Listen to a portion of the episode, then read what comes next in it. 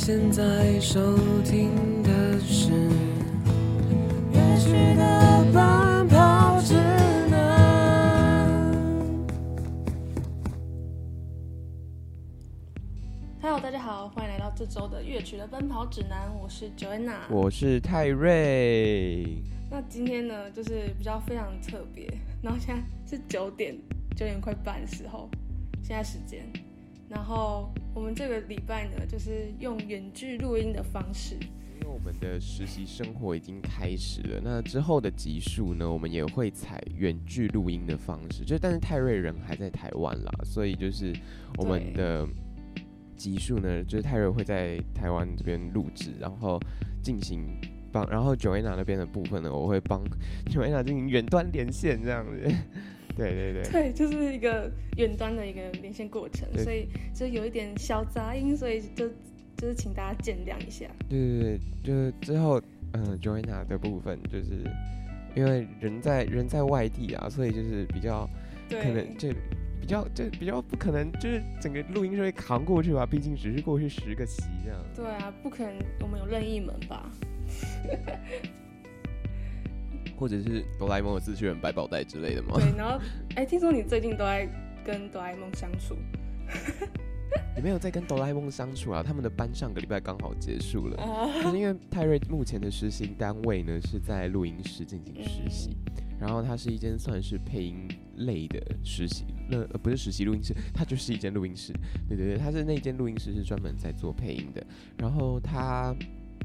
近三个月呢有非常多哆啦 A 梦的班这样子，嗯然后就是泰瑞有幸本人见到了静香。静香胖虎还有哆啦 A 梦本人这样子，然后才发现啊，原来静静香的配音员演了那么多角色呀，这样子。好了，前面废话那么多，就是你知道那个哆啦 A 梦里面的老鼠、猫咪都是他还发出来的声音吗？你说静香同一个人，对，静香的配音员，然后还配了很多猫咪、老鼠，然后一堆滴滴扣扣的角哎、色。很很可爱耶，很厉害耶。是他你知道他就是我那，他有现场配给你看，就是可能猫咪、老鼠的那就是他们在真的录制哆啦 A 梦的的过程，哦，那就是真的他们在录的过程。对对对，我就刚好就是去跟班，然后坐在旁边看这样子。太酷了。对，我觉得现在实习就是在跟业界接轨，然后就是看到他们真实工作的那个样貌。像是我现在也是在呃，算是一个黑胶音乐的公司，然后也是进去他们的品牌部工作这样子，就还在习惯当中。好啦，以对上我有看到你发那个动态，对对对满满的黑胶唱片，对对对，就是看了那些黑胶唱片都蛮疗愈的。好，以上废话那么多，就是我们这一集呢，是主要是 Joanna 跟 Terry 一起主持的这一集。那我们今天要主要在聊的主题呢，不是实习，是我们要来聊聊今年二零二三年金曲奖的一些算是 highlight 或是我们自己印象深刻的地方吧。没错。Terry，你平常是会关注金曲奖的人吗？就你之前对，因为我平常是会关注金曲奖的人，因为我平常对金曲奖的第一印象，其实最早以前就是蔡依林，因为我小时候最喜欢的是蔡依林，嗯然后之后就慢慢开始有在关注其他金曲奖的内容，比如说，但他应该我觉得我自己最深刻。开始关注金曲奖是从上大学开始，因为其实我们读的院系是传播学院嘛，那其实，在不管像是写新闻啊，或者是说在，因为其实金曲奖在台湾算是各，就是算是在各界都会去关注的一些内容，不管是说各面向的，因为它是一个很大的工业，不管是说在作曲什么什么上面呢、其实。而且像是社团，大家也都会关注，哎、你看谁得奖了耶之类的。不然就是自己喜欢的明星就会去关注嘛。对啊，而且就是你上大学，其实你见识到的东西就会更广，你大、嗯你会去关注的东西层面就会更多。所以我觉得上大学之后，我真的是有真的在关注金曲奖这件事情，而且嗯，我之前甚至会，我之前是因为金曲奖是差不多在七月嘛，然后之前那时候原因为我们现在上大学，然后暑假放的时间其实是比高中的时候还要早，早一点然后那时候我就回，对对对，我那时候就回南部，然后我那时候正在遛狗，然后就打开那个金曲奖，我甚至把它当 podcast 在听，然后那年是魏如萱当主持人。哎、那集那那一年超好看的，我觉得他主持的主持的很好。我也觉得，哎、那年是哎、哦，我对金曲奖还有另外一个印象最深刻的是露露扮魏如萱。哎，是不是有一年是露露主持？对啊，他啊不是啊啊不是，哎、不是露露扮魏如萱，是那个露露扮陈珊妮。哦，对，然后他那那 他就手上拿了很多张专辑，然后就是就是开始学陈珊妮讲话，就是这个这个，然后但没有就是，然后他就有一他不是就把自己的作品放进去，然后因为他作品没有入围金曲奖，然后但然后他就自嘲自己说做自己的作品就是呃没有入围金，就是没有够格入围金曲奖这样子，哦，然后觉得超好笑，那自己在以他的角色讲说，我就觉得，对对对对对，我想说，但我觉得每一个作品就是都有每一个作品珍贵的点啦。嗯我自我自己也是，呃，差不多大学的时候，我才比较很有印象的去关注金曲奖，因为像是电台，可能我们介绍歌曲嘛，可能就会提到金曲奖项的部分，就你应该也会吧。对对对对对对，因为你就不管是嗯，然后像是今年我也是算是从头看到尾的一次，就平常可能你有从头看到尾？啊，就像是平常我都是看片段，然后这次我是跟我妈，然后嗯，一起坐在电视机前面一起看金曲奖，God，就还蛮哎、我跟嗯你说，你说。嗯，我我就是今年金曲奖，我真的很想看，但你知道我怎么了吗？你又怎么了？你不知道，因为你有没有跟我住在一起？就是，呃，我这个金曲奖我直接睡大睡过头，因为现在实习，然后我因为现在实习，我每天早上就起来，然后我是作息其实蛮正常的，然后我就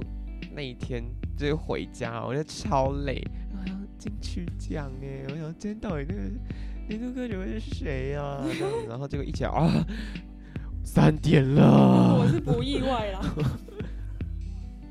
哪有？我 我可能我可能可以九点多起来啊，就是晚上九点多，然后看完剩下的一些部分之类的。但是我整个睡到爆哎、我 我一起来半夜三点，我自己啊是很喜欢，就是要呃 l i f e 看 l i f e 因为我不想要被那个剧透，就想先知道，不想先知道是谁得奖，想要一起揭晓的感觉，哦，我这一打开，然后我就就知道啦。只能慢慢看了，对吧、因为但我但我就有特别再去找那些得奖的嗯那个。就是影片来看，我就觉得 Oh my God，真的太感动了。就是，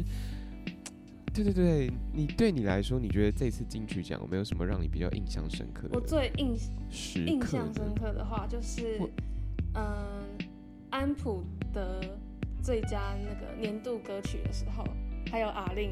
跟他妈妈嗯就是拥抱那个时刻，就是让人觉得很感动的那个 moment。对，而且我觉得今年其实，因为其实年度歌曲奖是我自己也非常觉得感动的一个部分。我那时候就拿起手机在看那个画面的时候，我整个人是起鸡皮真疙的瘩的，因为对，你知道吗？因为嗯、呃这个奖是陈绮贞颁给安普，然后。呃，安普上台之前又跟他的经纪人，然后还有跟秦风一起哎、他们抱在一起超感动的，对，而且你知道，就是一上台的时候，那个齐真跟安普拥抱的那一刻的时候，我真的觉得就是很感动，你知道吗？因为他们两个就是从同一个，就以前就很在早期就很常在同一个 live house 嗯一起演出，就同一期的然后这样子。他们又对对同一起的，然后而且他们以前就是在呃，就其实以前甚至有媒体报过说他们两个其实是不合的，真假的？但是他们两个一上台，对，真的有，因为有人以前就有传闻说，就是，嗯、因为奇珍就是之前在天意嘛，然后就就有人有人就是报道说啊，那个就是安普没有很喜欢奇珍，那个就是现在做的音乐越来越主流啊，什么什么什么什么之类的，然后就很多风就有人在声啊。报这样子，但对，但是根本没有，但因为其实根本没有人，就是他们两个根本没有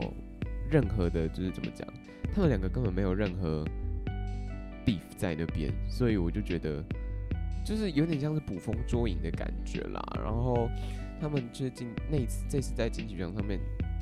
拥抱，然后并且就是是他们甚至是就是很真心的就是对，而且对我就觉得，而且就是你们，而且他们就是在就是下台的时候还让他一起牵着手下台，我就觉得哇，就是真心祝福对方得奖对，而。且像是清风也是啊，然后嗯，就像是那个那个他就是抱着他的经纪人小 P 的时候，然后你知道小 P 在台下看安普的那个眼神，我就觉得说，就就很像是一个很，就是你很像就是看着一个你很在乎的朋友，然后以你你为荣，很为他在。对，你在你看着他在台上引以为荣的那种感觉，就是，而且清风也是啊，然后我就嗯。觉得，看到那个清风在那边哭，然后就觉得哦，这这个感情真的是非常难得的那种。对啊，而且你知道去年跨年的时候，清风还有在他的演唱的 set 里面唱《最好的时光》嗯。然后，对对对对对，然后，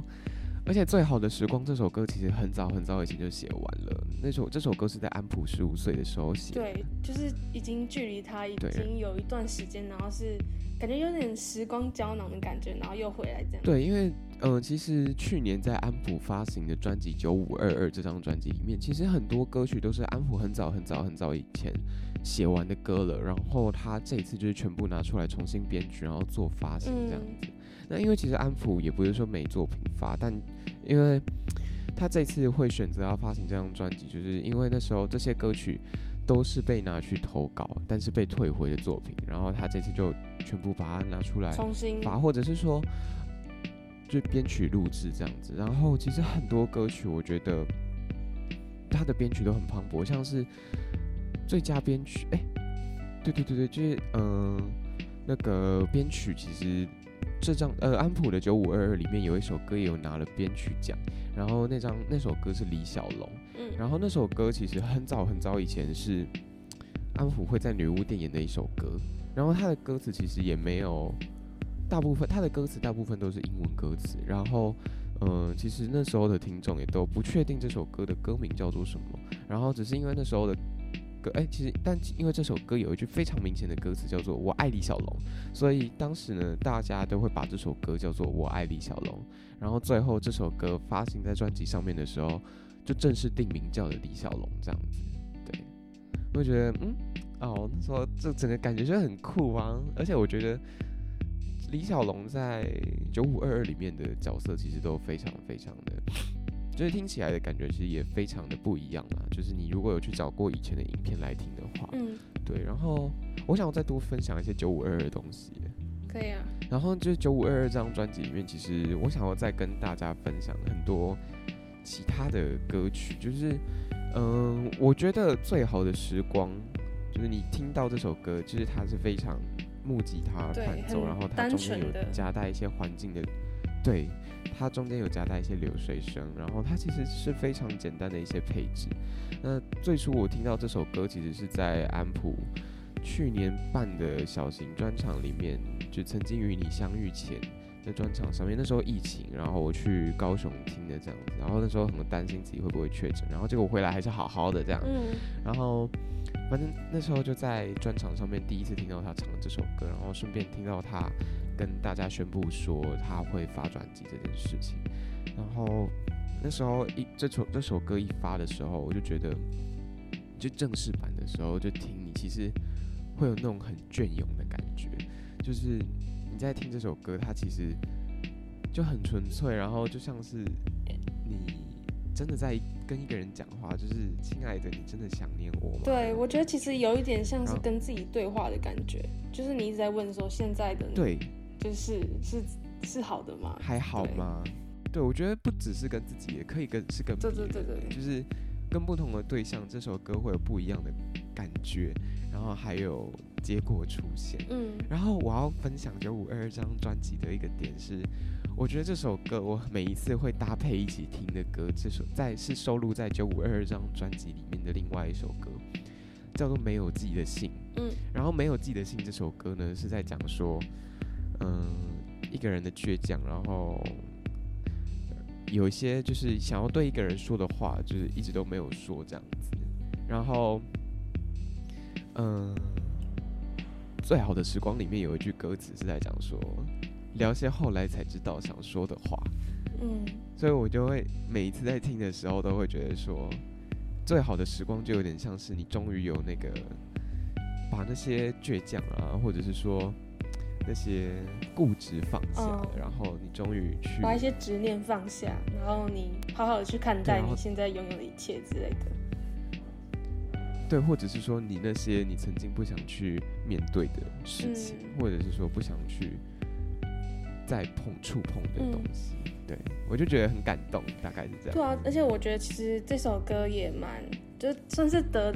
的年度歌曲奖也是蛮实至名归的。就是我觉得最近就是可能刚过完疫情，然后可能这首歌也是在回回顾过去，然后问现在自己，现在你是否好吗？嗯。这样，对啊，就是我觉得在就像我们刚刚讲的，就是你在很多不一样的状况下面，其实这首歌都可以让你，我觉得，因为我我我觉得这就可以回归到那时候评审的评语，嗯。就是这首，因为当时的评语是有讲说这首歌就是给人一个跨越年代的感觉，然后是一首嗯、呃时时时时刻刻都可以在听的一嗯首歌，这样子、就是让人可以有就是回味再回味。，对我觉得这这首歌的确有这种感觉。对啊，年度歌曲奖就是需要这样子，嗯，可以一一一再再而三的一直在听，拿出来听。因为年度歌曲奖它可以，嗯、它可以是代表那一年当中的事情，但是它也可以是，就如果是你讲的以年度来讲的话，就比如说以这一年为主，我觉得它可以是看作就是像你刚刚讲的，就是对去年疫情的一个感觉的，就是可能疫情时代逐渐算是画下，也不算是画下句点，就是呃慢慢大家恢复正常生活的对对，恢一个复正常的时候，对对对的一个转捩点。然后，但是你把它再放远看的话，它又可以有很多很多不一样的嗯，观点出现，这样子，所以我就觉得，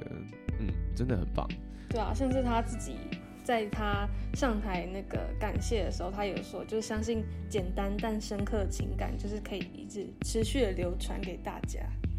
然后就觉得对，反而最简单就是越深刻，对啊，因为我觉得安普的作品其实就是一直给人这种非常深刻且隽永的感觉。嗯，就是你可以，你你我会，就是他的歌曲是愿意让我愿意就是一听再听，然后对印象深刻。嗯，然后像是年度歌曲奖，其实那时候入围的时候，就是还没有公布得奖者是谁的时候，我一直在想，我自己一直在预测的时候是谁会得，但其实我也蛮觉得明世就是洪佩瑜，洪佩瑜做的这个明示这张专辑也蛮适合的。对，因为其实《明示》这张专辑，我觉得像是他有讲过，因为他其实有讲过这首歌呢，他以前都会有大家会觉得，嗯、一些角落它是一个比较阴暗、比较、呃有对的角落这样，明亮就会有阴暗面这样子。这些东西是应该是，呃，应该它是可以就是见光的这样子。啊、所以我就觉得，我觉得他这个角度很特别，然后就也像是，也是其实也就是回归到刚刚我们讲到的那个疫情时代这样子。那其实今年明世获得了真的非常非常多的，就是他们就洪佩瑜就今年都很适合。对啊，而且他今年就是以新人的这个角色，然后直接闯入了年度歌曲奖，我觉得真的是蛮厉害的。对，因为虽然虽然就是说明视，虽然说洪佩瑜其实没有，已虽然就是已经很久很久很久了，可是其实他真正开始是真的才是最近的事情，这是他第一张，然后我觉得，而且我觉得他，因为其实我觉得不在一起就不会分开，其实比明示可能还要再传唱度高一些些，但是他在获得新人奖的时候是唱了明示，我就觉得真的非常特别。哦，哎，对，他他获得那个，因为新人奖，我记得只要获得新人就会上台表演嘛。对，然后他其实有，他其实是唱了明示，我就觉得哦，好特别、哦。嗯，我自己就是像是我们乐曲的奔跑指南，我之前也有分享过，不在一起就不会分开，就是洪佩瑜的歌曲。然后就是他的作曲跟那个作词都有入围，对啊、而且我这次名士整个包了很多入围，超扯的像是年度歌曲。对啊，年度歌曲、年度专辑、最佳华语专辑、最佳华语女歌手、最佳新人、最佳专辑制作人、最佳作词、最佳作曲，到底对啊，他真的沉寂太久，他这次真的是就继踮起脚尖爱之后，就整个算是已经收吸收了很多的养分，然后慢慢转换自己的心态，然后回到了乐坛上。他反正就是他现在是一个准备好的样子，就蛮期待之后洪对而且佩瑜的那个表现。对对对，就是很期待他之后更多的新作品。然后，而且他其实，在得完金曲奖之后，他就马上发了那个踮起脚《尖爱，脚尖爱》的新版，洪佩瑜 version。哎、我超惊喜的，他他应该也就算是回馈给呃各位歌迷吧，就是说哦，大家久等了，然后他真的是这一次真的是会回过头来，就像《踮起脚尖爱》的歌词当中有提到的这样子。对，就是在展望过去。对啊，因为他他自己说，就是他其实蛮害怕在唱《踮起脚尖爱》这首歌的，因为他就是一开始就唱这首歌，然后开始爆红的。对，然后这但但因为他，我觉得他应该是也很怕被这首歌定型，嗯就是抓住那个框架。对啊，就是对啊，一直在心态上有一直慢慢在调试啊。对。然后我其实想要提一下那个最佳作曲人奖，最佳作曲就是徐佳莹，对，就不在一起就不会分开。因为其实拉拉上台的时候，其实有讲到一句，我自己觉得真的很深刻的一句话，就是他一上台就说：“这是我今天晚上最想要得的奖。”对他有说他最想要得拿到最佳作曲，对，因为其实就是如大家所知，就是拉拉徐佳莹是一个创作歌手，对，然后她之前其实也有得过女歌手，然后我觉得对于一个创作歌手或者说创作者而言，我觉得他的创作能力获得了一个肯定的时候，我觉得那个是真的比谁都还要觉就是让人觉得非常值得的一件事情，你知道吗？就身为一个创作者，对，因为就会觉得自己的创作能够被肯定。就算之前可能拿女歌手，但那有可能是你唱别人的，也是别人把你推上去的，但这个是他推别人的一个作品，这样。只是我会觉得说，嗯、嗯、就是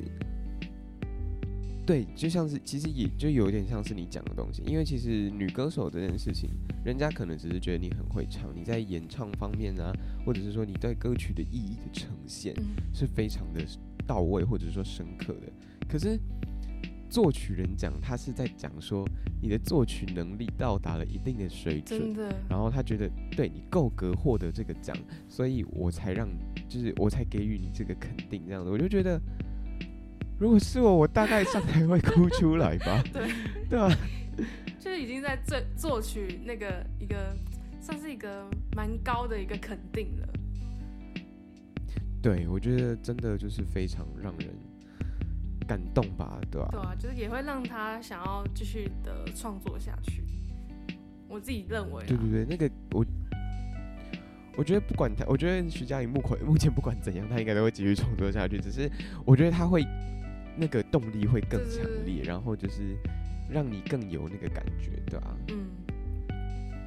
好，那其实今天时间差不多也到这边告一个段落了。没那错。乐曲的奔跑指南，下集我们再见。就下周再见。是的，那我们下周呢也会就是再跟大家讨论其他更多关于有关金曲奖的一些内容。那我们就下周再见喽，大家拜拜。拜。大家一定要记得评分订阅还有留言，然后。对啊，那个我们会在礼拜日的晚上，每一个礼拜日晚上九九点更新。啊，我们不是在电台播的节目，所以我们不会有重播时间，对，想点就听。对，好随选随听。是的，大家拜拜。拜拜。